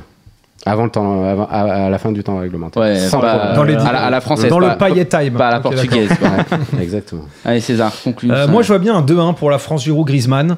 Euh, tranquillou, euh, ils nous mettent. euh, Tranquillou, c'est tranquillou. magnifique. Euh, Je crois que ton tranquillou est encore joues- plus beau que son 3 il y a- tu joues l'Allemagne, tranquillou. Il y a, il y, a Müller, je pense qu'il va, qu'il va, bah, je pense que Koscielny va bien nous faire un petit péno euh, des familles, euh, comme, C'est comme possible, comme c'est d'habitude, euh, transformé pas par Müller, mais sinon, euh, ouais, 2-1, bien, on gère le Donc match. en fait, t'es marque- scénariste de match. on mar- ouais, moi, je pense qu'on on marque tôt, on marque en première période nos deux buts, on en prend un en deuxième, du coup, on commence un peu à Ouais, on en prendra un quand, quand on fera rentrer mon gars là, tu vois, pour faire, tour- pour faire tourner pour la finale. bizarrement, bizarrement. Ouais, 2-1 pour la France, je le sens bien. Ouais, du but, ouais, moi aussi. Ouais, je but veux- en or- moi, ah, je bah veux non, du- ça je veux- existe je veux du plus. but. J'ai- j'ai- J'aime bien le. Ouais, moi, je vais, allez, je vais, je vais dire du but, je vais être fou, je vais dire 3-2, quoi. Ah, ça serait tellement. J'aime bien le 3-2 aussi. hein. Je vais, ça. je vais être fou. euh, je, je pense que, bah, en fait, moi dans mon analyse, c'est qu'on a deux défenses assez fébriles et qu'il Mm. y a plutôt deux attaques, euh, Ça se tient, ça se tient. dont celle de la France qui est plus en forme. Donc on va mettre un but Mais de plus. alors, on va si dire ça 3-2. marque rapidement, je suis d'accord avec toi, ça peut Ouais, devenir- par contre, faut que ça marque. Parce fou, que si c'est à Oui. 0-0 à la mi-temps, ça va pas du tout être le même scénario. Mais euh, Alors justement, si vous voyez des buts, moi je suis allé jeter un œil aux petites cotes de. Là, en l'occurrence, c'était Winamax la- sur les buteurs, la- les buteurs de la, de la compétition. tu vas nous parler d'une promofolie là, je crois. Non, Non c'est pas tout de suite. C'est uniquement sur les meilleurs buteurs de la compétition. Euh, J'ai regardé un petit peu les cotes. Donc Griezmann a déjà 4 buts, il est à 1,70. Bon, Moi j'avais Giroud, j'ai Giroud à 16, mais Alors- très compète. alors c'est là où ça devient intéressant, c'est que derrière, tu as Giroud et Bell qui sont tous les deux à 3 buts. Giroud est à 7, Bell est à 8. Et derrière, tu as CR7 qui a 2 buts, qui a 9. Payet qui a 3 buts et à 9 également. Donc tu vois, les cotes sont intéressantes, elles sont entre 7, 8, 9, tu vois, si c'est pas Griezmann qui passe. Je me demande, mais ça c'est une question que j'ai envie de vous poser, est-ce que c'est pas intéressant pour quelqu'un qui imagine par exemple le Portugal en finale ou qui imagine le Pays de Galles en finale Est-ce que c'est pas plus intéressant d'aller miser sur un Bale à 8 en meilleur buteur de la compétition ou sur un CR7 meilleur buteur de la compétition à 9 plutôt que de simplement aller miser sur la victoire avec des cotes qui sont beaucoup moins attractives du, Portugal ou du Pays de Galles en demi? C'est uniquement une question. Personnellement, j'ai un avis euh, hein, qui sera pas qui est pas tout à fait tranché sur la question, mais je trouvais que c'est intéressant. Et juste dernière précision, les Allemands, les cotes sont toutes supérieures à 100 parce qu'on n'a aucun Allemand qui est disponible, qui, qui sera disponible pour les demi, qui a déjà marqué plus d'un but. Voilà. Donc, ils peuvent Ça, pas- ça- donc les Allemands, en gros, on les exclut sauf euh, sauf, sauf euh, des routes quintuplé, françaises. en Sauf des routes françaises. Ouais. Mais est-ce que ça te parle ça ou pas non, du tout? moi je prendrais pas de, de Tu penses de toujours que Griezmann va- Non, mais ouais. moi en fait c'est typiquement des genres de bêtes que je préfère prendre avant compète parce que les Ouais. sont beaucoup plus hautes. Euh, le parcours de la France, je l'avais pris parce que bah voilà, on avait parlé des équipes plutôt faciles, abordables, donc je m'attendais à ce que à ce qu'ils en mettent même plus que ça. Euh, là, bon, Griezmann, ça sert à rien de le prendre. Non, il a j'ai- un but. euh, Griezmann, clairement, ça sert à rien. Ça sert à rien, donc euh, je, je pense que là c'est trop tard pour prendre ce genre de bête quoi. Euh, surtout que là tu joues l'Allemagne, enfin tu vas prendre la cote aujourd'hui à 9, si tu sautes demain, euh, tu vois. Enfin, c'est Giroud, tu m'as dit à 9, je crois. Ouais, ou- ça se tente. Ah mais non hein, mais, non, mais- non, mais ju- ju- justement c'est ça l'idée. C'est si tu penses que la France va passer. Tu vois, tu regardes la cote de la France, la cote est à bon je l'ai plus sous les yeux mais, Ah, mais sur le coup, je préfère Allez, mettre une sacoche sur la France, tu vois. Tu préfères mettre une sacoche sur la France ouais. que tenter un petit bet gamble? Ouais mais voilà Ouais. c'est deux choses totalement différentes. C'est pas du tout la même chose, quoi. Mais la, je parle vraiment de la petite mise gamble, tu vois, je parle pas de la sacoche évidemment. c'est pas du tout la même chose. Bon, Voilà. eh ben j'aurais convaincu personne, c'est pas grave. Très bien. Ah non, Jonas, moi, bon, sur, moi Giroud, oui, pour le. Mais, euh, Tu vois, Giroud, t'imagines qu'il marque en demi, qu'il marque en Mais bon, finale, voire qu'il mette un doublé. euh, Giroud vois. meilleur buteur, on sait qu'il est croyant le mec. Tu vois, genre. on- C'est vrai on, on comprend mieux euh, pourquoi Non, il passe vrai des que, moments avec Dieu. Comme disait Chichi, avant la compète, c'est plus. Voilà, Évidemment. un gros coup, mais. Évidemment. Le seul mais, souci de Giroud, c'est qu'il tire pas les pénaltys. C'est une belle cote quand Ce sera Griezmann qui va les tirer, et ça, c'est ça, c'est un souci. Giroud, il y, a- un facteur intéressant quand même avec Giroud. Euh, petite parenthèse, c'est que moi je pensais avant de préparer l'émission que Giroud ne marquait jamais contre les grosses équipes. Donc je me disais, tu vois, il a marqué contre l'Islande, il a marqué. euh, mais contre l'Allemagne, ça s'annonce plus compliqué. En réalité, j'ai regardé, donc en première ligue, il a marqué contre Manchester City, il a marqué contre Liverpool. Ça, il n'y a aucun problème. Mais ce qui est intéressant, c'est que cette année en première ligue, j'ai l'impression qu'il fonctionne beaucoup à la confiance. Il a passé 15 ou 16 matchs sans marquer un seul but. Vraiment aucun. Et du jour où il a débloqué son compteur, le gars a réenchaîné derrière en mettant des doublés, des triplés. quoi. Ouais, c'est bah, c'est comme les buteurs, enfin, c'est souvent comme ça. quoi. Les C'est buteurs, souvent comme ça, mais lui particulièrement, parce que quand même 15 matchs sans marquer, et derrière, que tu, tu vois, tu débloques le compteur, t'es parti. Là, je trouve que sur cet euro, il tourne bien. Moi, ça me parle, tu vois. Je me dis, Giroud peut encore, euh, peut encore tourner, et voilà, on plantait un ou deux d'ici la finale. Quoi. Mais on va, pas, on va passer à un autre sport qui, Ouais. qui parle pas mal de mental. Allez, le Tour de France, c'est parti. Le Tour de France. Je te donne Alors, les clés du vélo, c'est pour Le, ça. le Tour de France, on va être très très très rapide, Ouais, très très là, court. on va parce parler que- une tonne de foot. Parce que hein. déjà, on est en retard, euh, déjà la première chose, et ensuite parce que j'ai pas vu l'étape du jour. Je remercie uniquement notre sympathique ingénieur, euh, ingénieur du son, qui m'a envoyé un petit billet, qui m'a, il m'a noté étape du jour. Van machin chose. Donc Van machin chose, c'est Greg Van Avermaet, hein, j'ai quand même déduit, qui a gagné l'étape aujourd'hui. Euh, c'était une étape intéressante, mais que j'ai pas, j'ai pas le temps de voir malheureusement parce qu'on a enregistré une étape avec, euh, avec euh, les premières vraies cotes avec des, des petites montées, des petites difficultés, deuxième, troisième catégorie dans les 50 derniers kilomètres. Donc c'était intéressant, ça, ça promettait d'être intéressant. Malheureusement, ou heureusement, selon le, le point de vue, il y a eu une échappée qui a un peu tué dans l'œuf euh, le spectacle qu'on attendait euh, avec les favoris. Je sais pas ce qui s'est passé pour les favoris. J'ai pas vu l'étape encore une Alors fois. moi, tout à l'heure, j'ai vu que Sagan était lâché. euh, ah oui, carrément. ouais. Mais alors là, tu vois, c'est intéressant que J'ai pas ça. vu la suite, mais parce que- quand je suis parti, Sagan était Parce que lâché. Sagan était le deuxième favori de, de l'étape derrière la Philippe et Tamerlan nous disait justement sur le forum ce matin qu'il imaginait mal Sagan passer les difficultés du jour qui étaient quand même très corsées avec des gros pourcentages. Donc tu vois Tamerlan qui a déjà fait une excellente euh, chronique la semaine dernière, encore, confirmé En- cette semaine. En, en vélo, il est- en vélo, on peut suivre. Ah, il est, il calé et donc justement j'encourage tout le monde chaque jour à aller jeter un œil parce que quand il y a une étape intéressante, Tamerlan il pose des petits tips, ça passe pas toujours évidemment parce qu'il pose des, des, des grosses cotes. après. hein. Tu vois, aujourd'hui, typiquement, il nous a sorti des cotes à 60 et 85. Donc, c'est des cotes évidemment un peu gamble, hein, bien sûr. C'est c'est comme ça le vélo de toute façon. Mais, euh, mais voilà, les, les avis et les analyses de Tamerlan sont, sont, sont souvent très très bonnes, euh, très très bons, très très intéressants sur le forum.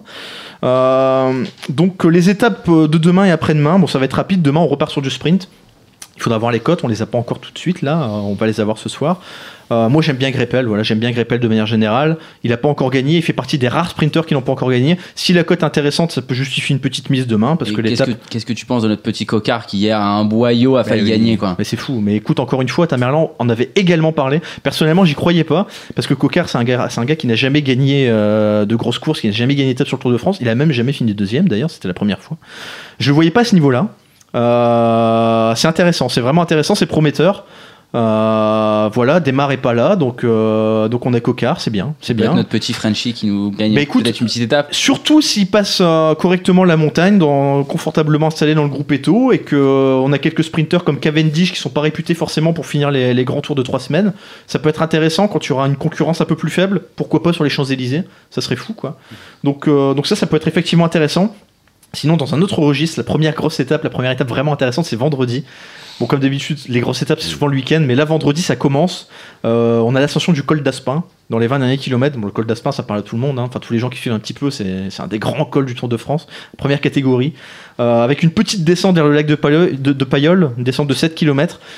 Il faudra voir les côtes, encore une fois, souvent sur les montées sèches de ce type-là. Euh, Froome est très performant, mais comme l'avait dit Tamerlan la semaine dernière, quand il y a des petites descentes derrière, c'est difficile d'aller parier sur un gros favori. Encore une fois, on ne sait pas s'il y aura une échappée, on ne sait pas comment on l'a vu aujourd'hui. Il peut y avoir une échappée au long cours qui peut priver les favoris, donc c'est difficile là comme ça sans les cotes d'annoncer quelque chose, mais il faudra les surveiller. Froome en descente, c'est pas réputé être le plus, performant forcément. Nibali est pas mal sur une descente comme celle-là. Si Nibali arri- arrive à suivre le, le groupe des 3-4 gros favoris qui se détachera sur la montée, pourquoi pas? Pourquoi pas dans la descente pour la victoire d'étape? Surtout que la cote risque, risque d'être intéressante sur La- Nibali. L'arrivée en descente, c'est ça L'arrivée en descente, t'as vraiment tu, tu montes le col d'Aspin vraiment, vraiment avec des pentes bien raides hein, comme on les connaît, mais tu redescends derrière sur 7 km et t'arrives. euh, je pense qu'il y a que les en gros les 600-700 derniers mètres qui sont vraiment à plat. Quoi. D'accord. Donc c'est difficile, voilà. C'est simple, voilà. Ma chronique c'était simplement de dire c'est difficile. Mais en gros, la chronique de Tamerlan la semaine dernière reste to- to- totalement d'actualité. Pour ceux qui l'ont loupé, ils peuvent encore aller, euh, aller jeter un œil euh, ou plutôt une oreille, Euh, parce que le, le classement général, on n'a pas eu de grosse évolution. On a juste Contador qui a chuté et qui est un petit peu à la rue, voilà. Mais Tamerlan avait déjà dit qu'on pouvait pas trop compter sur Contador cette année. Porte également qui a déjà perdu du temps, mais encore une fois, c'est pas, c'est pas, c'est pas l'un des gros favoris. Le maillot vert, on sait qu'il sera promis à Sagan. La cote était avant le tour de 1,60 à 70, elle est à 1,15 aujourd'hui. En gros, le, le, le 0,15, c'est uniquement euh, en cas de, de chute ou d'abandon. Voilà, de- blessure. C'est juste ça, c'est pas du tout intéressant à miser, évidemment. Mais, euh, mais tous, les, euh, tous les petits tips de Tamerlan sur les classements annexes, type classement du meilleur grimpeur, type euh, classement du meilleur jeune, restent totalement d'actualité. Il n'y a pas eu de mouvement ces 3-4 derniers jours. Donc euh, voilà, allez, allez écouter ça. Et, il, a, il a encore temps de miser là-dessus. ouais. T'as vu ce que c'est qu'une chronique euh, rapide, Greg Ça, c'est une chronique rapide. Carrément. Ah, tu veux régler les comptes ici non, Franchement, César. Ouais, on bien, passe- attention, deux- deuxième cours de chronique rapide, on passe à Jonas avec euh, Wimbledon. Le tennis. Ouais, allez, Roger Voilà, bien est sûr. où T'as suivi Il a gagné le cinquième C'est set. pas vrai Eh oui, monsieur, mais C'est oui. bon ça C'est bon Eh oui, il est On toujours rappelle là. quand même pour tout le monde que Jonas, avant le début de Wimbledon, m'a dissuadé de miser sur Roger, vainqueur du tournoi. hein. Ouais, mais il y a toujours Murray. Mais oui, il y a toujours... Ouais, c'est et vrai. et il y avait Djoko à l'époque, donc ça faisait sens, t'avais raison. Oui, il y avait Joko. Mais Djoko, voilà. C'est on un sait peu ce qui comme s'est dans passé. Game of Thrones. Maintenant qu'il est C'est ça. sorti, faut. C'est ça. C'est ça. Non, en plus, c'est un j'ai peu un- Georges R. Martin, le J'ai l'impression scénariste. que ça fait un euh, bail c'est que Federer a pas gagné en 5-7. Normalement, il s'écroule Ouais, c'est possible. Euh, En 5-7, je sais Bah, plus. C'est mais vrai euh, que, ouais, non, mais forcément, physiquement, il tient un peu moins Il a l'âge de hein. Carvalho maintenant. Donc, euh, Ouais, ça lui fait bah, les derniers matchs en 5-7 euh, dont j'ai le souvenir, c'est face à Joko en finale à Wimbledon. Ah oui. Donc Ouais, euh, c'est peut-être un ouais. signe. hein. Alors, Jonas, D'autant que c'était face à Silic qui l'avait battu en 2014 à l'US Open. ah, ça y est, t'es- t'es convaincu maintenant Tu crois qu'il peut aller chercher le tournoi? Il a, il a ses chances. D'accord. Voilà. C'est bien ça. Alors, Là, c'est une réponse un peu de Normand, mais c'est bien. Il a ses chances. Faudrait vérifier les cotes. Si c'est au-dessus de 3, ça peut toujours être D'accord. intéressant. Je pense que D'accord. Murray est très favori. D'accord. Et je pense que Murray euh, devrait le gagner. Il est chez lui. Pour une fois, il n'a pas Djokovic en face.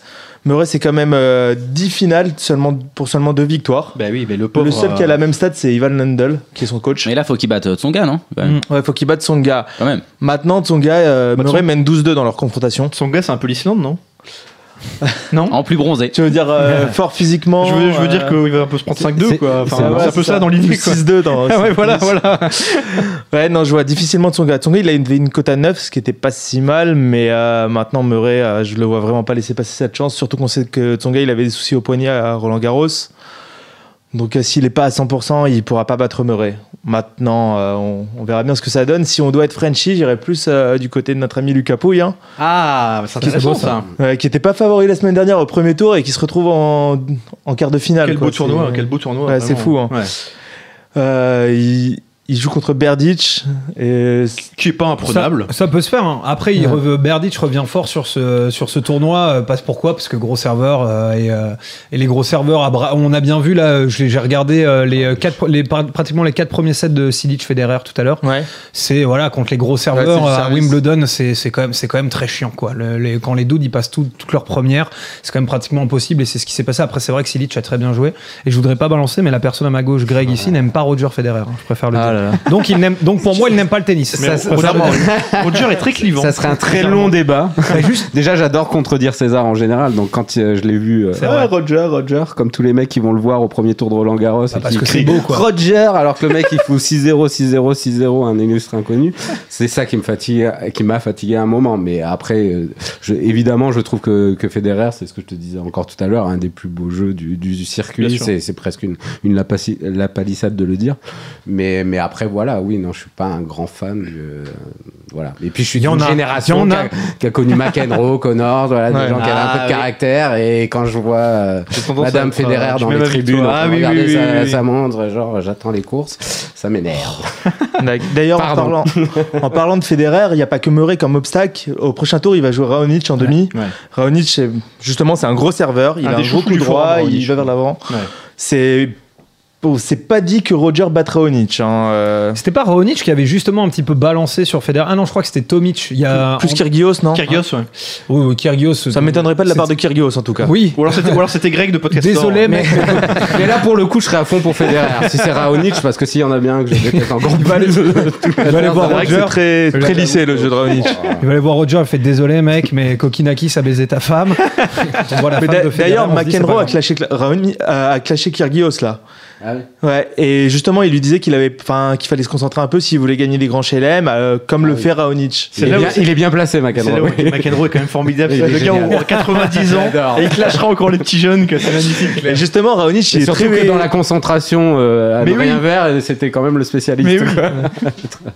Ouais, et justement, Raonic, il est très focus sur son objectif. Il dit qu'il a envie de gagner un grand chelem, qu'il veut être euh, le premier de cette nouvelle génération euh, à en remporter un. Donc, euh, j'attends de voir les côtes face à Roger, mais euh, ça, si c'est. Si t'as une belle coach, tu mets une pièce sur Raonic. Quoi. Ouais, voilà. Ce c'est sera ça. ton, c'est ton tips ou t'as un autre petit C'est mon tips. J'ai un autre petit tips. Ce sera du côté féminin. Normalement, je m'intéresse pas forcément euh, autant qu'un certain Judas de voilà.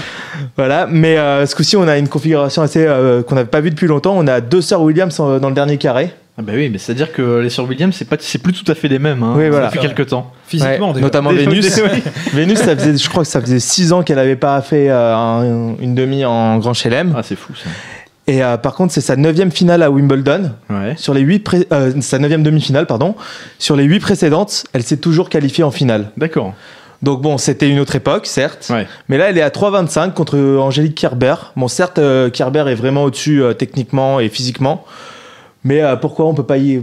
Pourquoi ne pas y croire et euh, tenter un, Bah, un toi, petit t'as l'air, Vénus? t'as l'air d'y croire en tout cas, toi.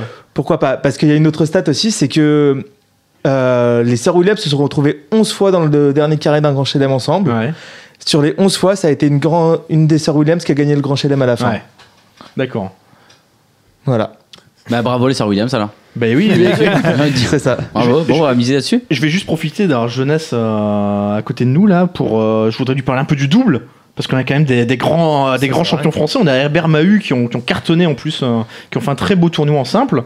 On a Euh, même Beneteau et Roger Vasselin. Alors on a aussi Bento et Roger Vasselin qui eux sont dans l'autre partie de tableau, ils sont dans la partie des Brian. Ouais. Ils sont, non, ils sont là, ils jouent contre Murray Suarez, ils sont Ouais, dans ouais. le cinquième set. Mais de- de- ah ouais, bah, voilà, tu fais mal le dire, mais Murray Suarez c'est pas c'est pas facile non plus. C'est pas des hein. manchots, ouais. Voilà, ils pas- vont faire pas des JO manchots. ou pas du coup euh, Herbert Mahut? Parce que je crois qu'il y avait un problème ils étaient pas éligibles euh, Parce qu'ils n'ont pas joué en Coupe Davis. ouais je crois que c'était un truc un truc dans Bah, faut voir si c'est le sélectionneur. Je crois qu'ils peuvent faire appel à l'ITF. Ouais. Mais euh, maintenant, je suis pas sûr. Je sais qu'il y a le souci aussi avec Nadal, qui, parce qu'il est blessé, ne peut pas jouer la rencontre euh, de Coupe Davis prochaine. Donc, normalement, il n'est pas éligible. Mais on a le droit de faire des ça arrêts. ce serait cool ça c'est chan- grosse chance de médaille euh, Mahut qui est passé premier mondial euh, Clairement, de. Herbert, ouais. Et Et euh, Mahu Herbert, pardon. Cette paire Mahu Herbert à 3,50 pour la victoire finale. À que ça te 350, parle c'est pas mal du tout. Ah, ça, ça me fait plaisir. Ça me parle beaucoup. même. Enfin, il me confirme dans un, dans un pari que je viens de prendre. Quoi. Ça, ça, vraiment, ça me fait Voilà. plaisir. Parce que souvent, tu me dis, ouais, non, tu vois, Roger, non, En Roger fait, vainqueur, Caddy, non. Caddy, il veut pas passer ses Mais bêtes. Il veut juste qu'on lui fait mal au cœur, hein. Mais non, mais tu Je veux sais, pas les passer. Jonas, s'il me dit que euh, pour lui, tu vois, c'est une en cote intéressante, on- tu vois, ça me parle, tu vois. Et euh, juste autre chose, que je voudrais juste dire rapidement, tu vois, je tu sais que j'encourage souvent les gens à passer jeter un œil sur le forum parce qu'il y a souvent des tuyaux sympas. Fait dire, je les encourage Merci. Kiki, comme d'habitude, merci Kiki. Notre qui merci Kiki national. qui a été au top sur la Coupe Davis. Il a annoncé avant que les bookmakers s'en rendent compte que Djokovic ne participerait pas à la prochaine rencontre de Coupe Davis entre euh, la Grande-Bretagne et la Serbie. Et donc du coup ça a changé toutes les codes forcément. Il a dit à tout le monde allez-y, allez-y parce que du coup il y a value sur la France, Ah, sur la. Grande-Bretagne. Je l'ai vu tout de suite. Alors pour te dire, la Grande-Bretagne, la cote était à 6,25, elle est passée à 3,80.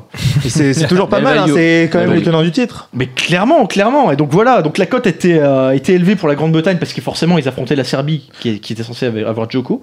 Là voilà, 3,80. Donc il On y a l'assurance que. Murray joue ou il joue pas? Joue, joue. Bah alors, On est bien là, hein On est Ah là, bien, je suis ouais. bien avec mes bêtes, tu vois. Il y avait- il y avait Deux pas bêtes value, tennis bravo. et il m'a confirmé, je suis bien. content. Bah, là. du coup, tu vas C'est nous. pas toi, c'est merci Kiki. Ouais, c'est vrai, c'est merci Kiki. C'est c'est- vrai, c'est vrai. Notre, ti- notre tipster euh, national. Bon, ouais, du coup, tu vas nous passer un petit peu sur l'actu du forum Ah, les paris très rapidement, très rapidement. Allez, c'est parti. Les tuyaux du forum. Alors écoute, ça va être très rapide parce que j'avais prévu du, du, du long, du, en long, en large et en travers. Là, mais vraiment, on va faire du court. Ouais, garde du temps pour le quiz. Très rapidement, parce qu'on aura sans doute l'occasion d'en reparler. Les premières codes pour les Jeux Olympiques sont sorties. Je sais pas si vous avez euh, jeté un œil rapidement, notamment sur Winamax, euh, avec des codes pour l'athlé, pour la natation et pour les sports collectifs. Euh, les cotes athlétisme, c'est intéressant parce qu'il y avait des cotes sur le 100 mètres, 200 mètres. Euh, elles ont disparu. Elles ont disparu pourquoi? Parce que Usain Bolt s'est pas qualifié, parce qu'il y a des petits pépins de santé. Voilà, on sait Ouais. pas, on sait pas s'il sera présent Ah, ou pas. je, je me suis renseigné là-dessus. il va et être repêché de toute façon. Ouais, en fait, voilà, ils ont la possibilité de faire un. Bien sûr. J'ai vu avec la fédération, c'est un peu compliqué, mais en gros, ils vont, il sera là. Il le sera, mais en attendant, les cotes ont été enlevées, voilà, donc c'est pas forcément, euh, c'est pas forcément de ça que je voulais vous parler. Par contre, il y a des cotes, soit la perche, euh, Renault Lavillenie à 1,40. Moi, tu vois, je trouve euh, que ça légitime presque le fait de parier sur tous ses concurrents, du coup, parce que la perche, c'est quand même une discipline ultra aléatoire. On l'a vu encore lors des derniers championnats du monde où, il était ultra favori et c'est pas lui qui est passé, malheureusement. Euh, quand tu vois que derrière les cotes montent très vite à 7, à 12, à 15, à 30. Enfin voilà quoi, il y a, il y a moyen d'être euh, d'être d'être anti-français sur ce coup-là, voilà. Euh, sinon, juste un petit mot sur les cotes de football que je dois avoir noté quelque part. Euh, le Brésil favori chez les hommes, évidemment, à 2,70. Ouais, enfin, quand moi je joue à la gueule du Brésil, j'ai pas envie de parier dessus. hein. Franchement, je les ai vus jouer à la Copa América, c'est horrible. hein. Ouais, mais là, tu sais que c'est pas tout à fait les mêmes Ouais, effectifs. D'accord, euh, voilà. Brésil, j'aurais du mal à mettre à deux et quelques ma- ma- mon argent dessus. D'accord, l'Argentine à 4, j'imagine que ça te parle un peu plus, connaissant tes affinités, même pas, non Un peu plus, mais les JO, tu sais, c'est particulier. C'est tu difficile, sais c'est jamais. difficile, Je, c'est je- je difficile. touche, je pense que je toucherai pas au foot sur les Bah JO. écoute, va donc miser sur le water polo, la France est à 190. tu vois. Moi j'ai misé sur l'escrime. Ouais. On dirait pas plus. Apparemment, on est une équipe de, de water polo qui est pas. T'as des cotes euh, rugby à 7 Euh, J'ai pas des cotes rugby, à 7. Tout n'est pas sorti encore. hein. Non, il y a, tout il y a n'est pas que, sorti. Ok, il y a des bouts qui proposent quelques trucs, mais tout n'est pas sorti. Non, non, rugby à 7, il n'y a pas. Il y a le hand, euh, tu vois, il y a quelques sports collectifs, mais il n'y a pas encore le rugby à 7. Le hand, on doit être bien, nous. Ah, le hand, on est bien. Euh, tant que je te retrouve ça, la France favorite du tournoi masculin à 2,20. 2,20 va. devant le Danemark à 3,75 et l'Allemagne à 6,60. Voilà, donc euh, c'est un peu logique. Par contre, chez les filles, on n'est pas du tout favori. Tu vois, j'ai plus, je les ai pas notés, mais on est, on est loin, de- on est loin du compte. Euh, Qu'est-ce que j'avais d'autre pour vous? J'ai reçu un petit mail tout à l'heure de Winamax parce que forcément, Winamax m'envoie des petits mails de temps en temps. Ça m'a, ça m'a un petit peu fait rire. Un mail qui parle de, de belle allemande. Alors c'est pas Jen Kruger malheureusement. parce que tu- Ouais, ça, ça me parle un peu. moi là tu vois, je, je- je- là j'aurais misé tu vois sur Allemagne France pour gagner Jen Kruger là ça me parlait bien. mais, euh, C'est ça qu'on devrait proposer aux Français. mais oui, mais, mais non non non là il parle de belle allemande, il parle même de grosse allemande. En fait il parle de voiture. Euh, Winamax ils ont des, des promos souvent euh, créatives, imaginatives. Celle-là elle est quand même belle. Il vous propose de parier minimum 10 euros sur le score exact de France-Allemagne. Il faut avoir le score exact et il faut aussi rajouter des centimes derrière les 10 euros. Par exemple, tu mises 10 euros 78. Ça veut dire que tu penses que il y aura un but, c'est ça hein, Que le dernier but que aura lieu à la but- 78e. que le dernier but sera marqué à la 78e. Si par bonheur tout ça passe, bon, faut quand même y aller, hein, mais si par bonheur tout ça passe, Winamax offre une voiture. Une belle voiture allemande. Mais là où c'est quand même assez fun, c'est que la valeur de la voiture diffère en fonction du nombre de buts du match. C'est ça. Alors j'ai pas les détails parce que je suis pas En- allé. bah, en gros, en gros, c'est regarder. simple. être une Trabant. en gros, le euh, maximum, ça c'est existe 7 encore, et plus. 7 et plus, tu, prends, tu gagnes, une, je crois, une CLK, une, une Mercedes à, à 300 000 balles. Voilà. Pour, pour et la première, c'est une Smart. Pour 5 buts, t'as une Porsche Carrera et pour euh, un seul but marqué, c'est une Smart Cabriolet, tu vois, c'est une petite Smart. voilà, mais bon, enfin, j'aime bien ce genre de promo, c'est c'est complètement, fun, ça- ça- c'est complètement idiot, mais c'est bien marrant. Y a 0-0, il n'y a pas de, pas de gagnant. Voilà. Pour 10 buts, t'as une Carrera avec Diane Kruger dedans. Non, mais Alors, on va aller mettre 10 balles pour alors, dans la carrière. alors ça, je signe tout de suite. Et dernière chose, alors ça, je sais que tu l'as vu, Chichi, la dernière petite news qui est sur le BDS, le challenge Golden Boy de Winamax. Ça, c'est tout le Moi, temps. c'est les mecs qui me font rêver, ça. C'est tout le temps beau ça. Euh, Il y a un gars qui s'est fait repérer en gros parce qu'il a envoyé des grosses sacoches euh, chaque, euh, bah, en fait chaque jour quasiment, des sacoches de 50 000, de 70 000 euros. Ça passait. Alors ces bêtes étaient répertoriées parce qu'il y a une promo sur Winamax. En gros, les, le parieur de la semaine qui gagne le plus euh, d'argent, le- c'est les, vrais- les, gains, les gains nets en réalité. Le, le garçon qui a le plus de gains nets sur la semaine, euh, voilà, il a un petit bonus. Winamax lui donne euh, 5 000 euros de prime. Enfin bref. Donc on a les gains de ces, euh, les paris de ces plus gros gamblers, les plus gros gamblers de la room. Et donc on a ce garçon qui parie, qui envoie des sacoches à 50 000, 70 000 euros. Là où ça devient intéressant, c'est qu'il disparaît pendant 3 jours, plus de nouvelles. Donc on se dit forcément, euh, il, a dû, euh, il a dû perdre lourd. Le gars réapparaît, il réapparaît le 1er juillet. Il mise 1000 euros. Donc déjà c'est bizarre, quoi. Tu passes de 50 000, 70 000, tu passes à 1000 euros. Et euh, il, il- il- il mise 1000 euros, il prend une cote à 7. C'était un combo tennis. Euh, donc il passe à 7-8 000 euros. Il remise l'intégralité de ses gains. Sur des cotes assez, euh, on va dire, euh, safe. Il nous fait une petite quoi. Sur des- C'est exactement une petite avec des cotes à 40, à 70. Ça passe, il refait ça, ça passe. À chaque fois, il remise l'intégralité de ses gains. Il monte à 80 000. Donc là, comme je suis toujours un petit peu tout ça, je me dis c'est intéressant. Je vais en faire une petite news. J'en vois un autre dans le même temps qui, qui lui passe devant, si tu veux. L'autre fait la même chose et lui passe devant. Entre le moment où j'ai écrit la news, tu vois, ça m'a pris en gros une demi-heure, je suis retourné voir sur le classement, les deux gars avaient disparu du classement. Le gars qui était passé à 80 000, il a, à mon avis, réinvesti l'intégralité de ses 80 000, il a tout perdu, quoi, il a disparu. Et l'autre gars, il est toujours dans le classement, mais en gros, il avait 43 000 de bénéfices, il est redescendu à 13 000. Mais c'est des belles histoires, c'est des histoires qu'on aime bien, voilà. C'est des histoires de mecs qui vont se suicider, quand C'est même. ça. hein. pas super J'allais drôle, j'allais hein. dire peut-être qu'il est dans la scène pas loin. là. Ouais, c'est- c'est le panache, les Non, gars. Soyez ils pas sont- noirs comme non, ils ça, sont- c'est le panache. Non, ils sont beaux, ils sont, on serait- on serait pas capable de faire ça, donc. euh, Bah, ils, sont, non, Bah, on n'a pas les clairement. moyens surtout. Enfin, moi, je sais pas vous. ils sont forts, ils sont forts. Bravo. Bon, allez, fais- fais-nous rêver maintenant, fais-nous gagner de l'oseille. Attends, attends, t'es perdu, là, je te sens que t'es fait regarde. Il y a un je- je- jingle je- un peu peut-être, ça, ça pourrait m'aider s'il y avait un petit, jingle. un petit jingle, Gumball. Time. Gumball Time Oh, il est approximatif. T'as eu un jingle approximatif. ennemi même. Tu l'as eu. Tu l'as eu quand même. Allez, fais-nous un bon quiz. J'ai eu un jingle ennemi. Alors messieurs, j'avais prévu du, du long et encore une fois, je vais devoir faire court. Vas-y, ça Parce va. qu'on t'as- a été loquace. J'ai le temps, mais il faut pas que je rate mon train quand même. Euh, D'habitude, vous savez, vous connaissez l'émission, vous avez la la gentillesse de nous en faire une promotion dans ce podcast store. Quand même un petit mot sur le podcast store. Le podcast des podcasts, c'est toutes les deux semaines, je crois. Ouais. Vous nous présentez chacun une petite sélection de ces podcasts, enfin du podcast qu'il a. Alors César est le, le host ou Ouais. l'encoreman de l'émission, c'est-à-dire que lui il va nous lancer. On C'est-à-dire est que je branle en rien. général. non, non. T'es le chichi de l'émission, en fait. Si, parce que lui, il a des notes. hein. Lui, Oui, il a c'est des vrai, notes, il a c'est un carnet. Moi, la C'est dernière fois, j'ai juste marqué, j'ai eu un, j'avais un petit post-it et j'ai marqué un truc genre oui, alors ça c'est bien. Voilà, Et t'es le seul dont le micro est ton métier surtout, donc c'est- c'est c'est pratique quand même. c'est vrai. Et vous sélectionnez chacun, chaque Et fois voilà, un petit podcast. on, Qui vous plaît, qui vous plaît généralement. en général chroniqueur. On, va, on écoute beaucoup de podcasts depuis janvier, donc puisqu'on Ouais. a démarré ça de, en janvier.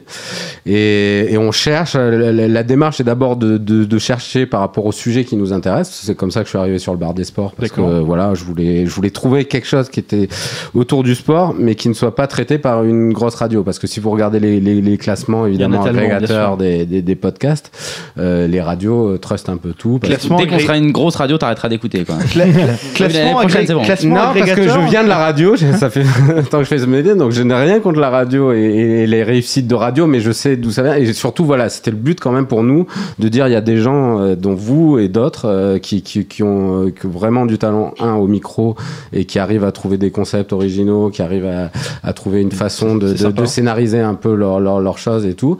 Donc voilà, donc on parle là-dessus, et par contre, on parle.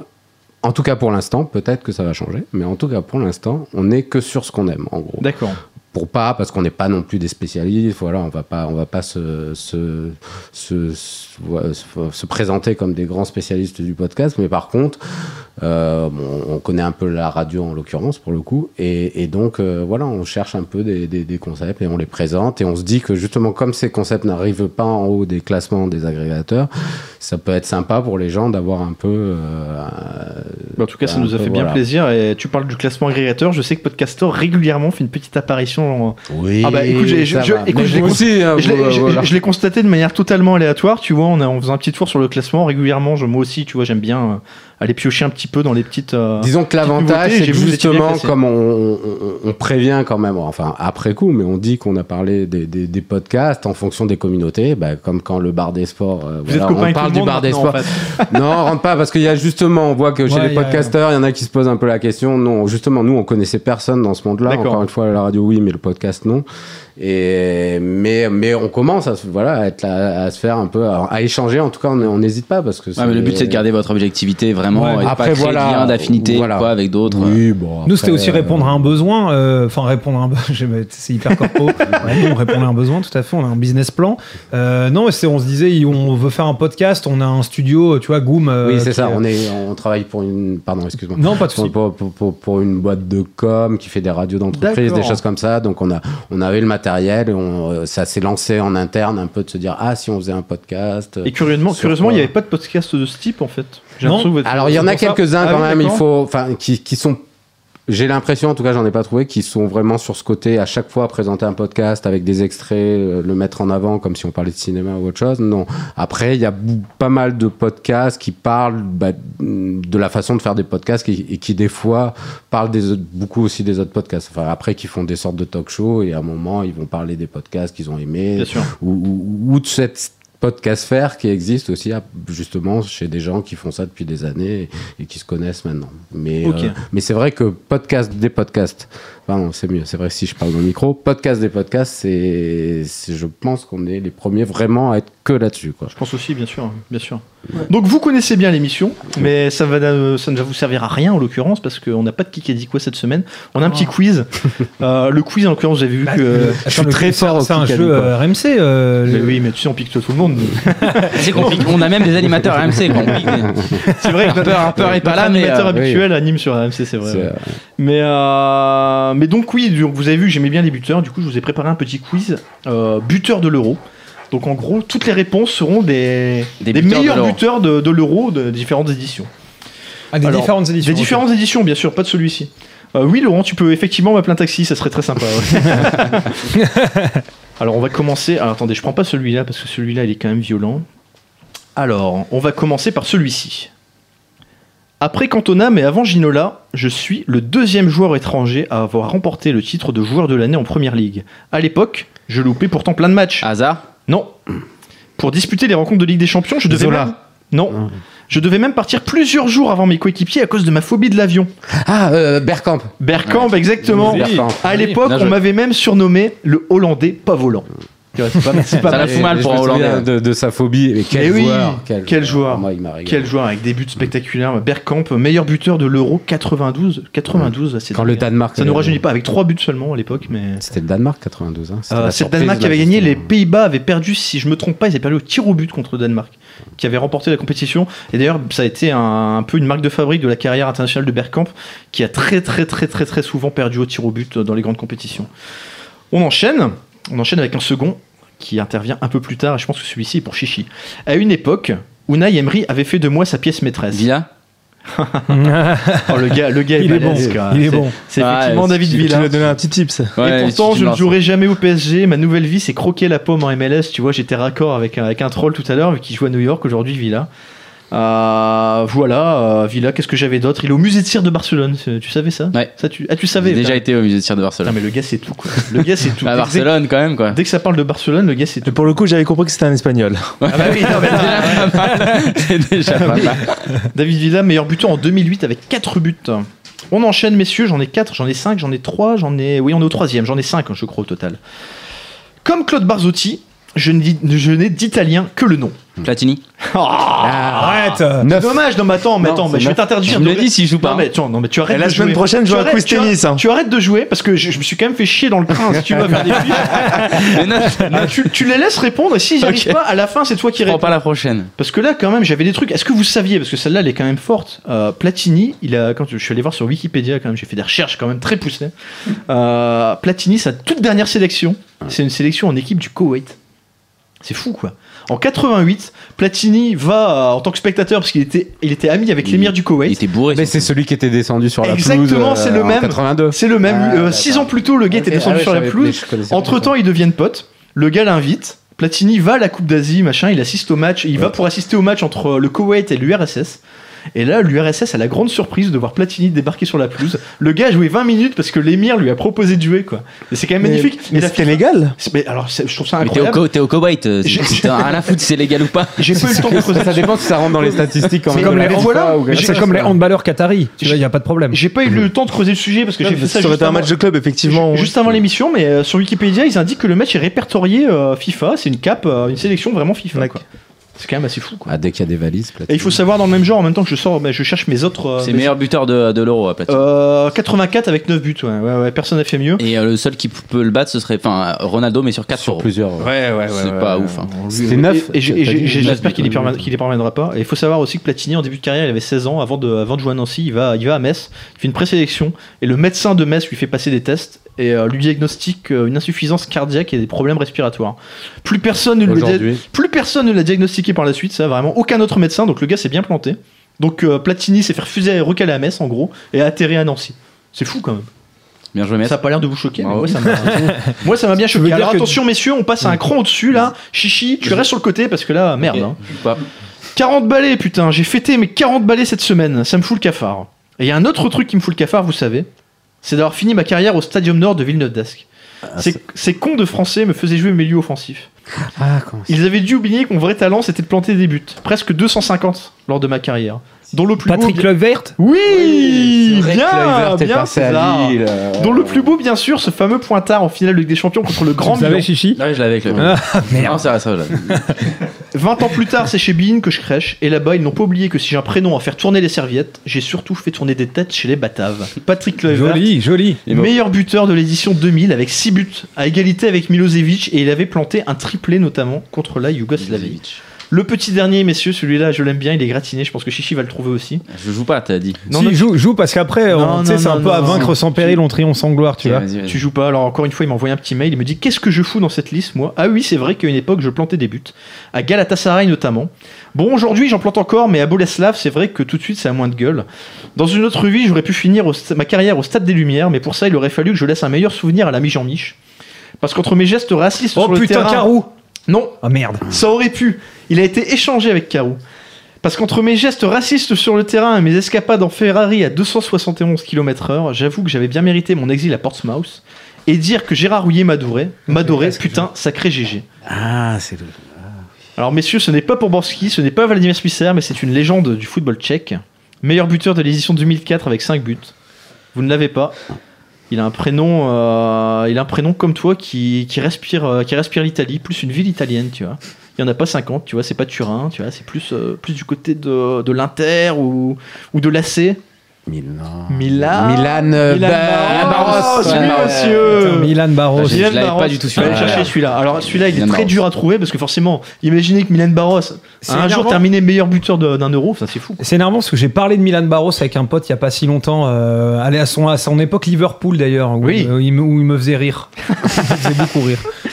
Mais voilà, messieurs, je pense que tout le monde en a eu un presque, non, Non, pas moi. Jonas Non, le pauvre Jonas, mais c'est pas grave, c'est tennis, il est tennis, il a l'excuse, il a le droit, il a La le droit. prochaine fois, on fera un quiz tennis. Il a le droit. Bon, ouais, messieurs, on, va, on termine vite fait sur le Grand Bull. Qu'a dit, allez. Ça va être rapide. Euh, L'Allemagne victorieuse par deux buts d'écart à 5,40. Allez, euh, Zap, on n'a pas écouté. Jonas, à toi. Moi j'ai euh, Griezmann premier buteur à euh, 5,70. Ok. Un petit, Greg, allez, un petit. Ah, euh, bah, le problème, c'est que je connais pas comme vous les codes. C'est pas grave, donne-nous un bet euh, un peu gamble, un gros truc, quoi. Un gros truc, donc j'ai dit 3-1 moi déjà, je pense que 3-1, la c'est- victoire 3-1, on y est. sec, plus 3-1, on y est. euh, un but, euh, si si, je vais faire un truc comme ça, c'est c'est un truc de fou, un but de, Kossi- de. But de quoi Ouais, sur corner. Je pense que le but, je pense que le but de Koscielny tout seul suffit. Voilà. Je pense qu'il y a pas besoin de mettre plus. 2-0 à la mi-temps pour la mais si France. Koscielny marque, on 2-0 gagne. à la mi-temps pour la France. Ouais. Très bien. Ben, moi, je reste sur mon, mon petit 3-2. Voilà, j'ai regardé la cote, cote à 44. 44, ouais, je te l'ai Cote à dit. 44, on est là, on est bien. Bah écoutez, messieurs, je vous remercie. Bah, merci, Merci à à toi, vous. hein, surtout. Merci, à vous. euh, merci à nous tous, invité. c'est pas, c'est pas, que moi. Merci Greg, César de, de Podcaster d'être venu euh, dans le studio. Merci Jonas, merci Caddy qui se dépêche de faire son sac parce qu'il va louper son train.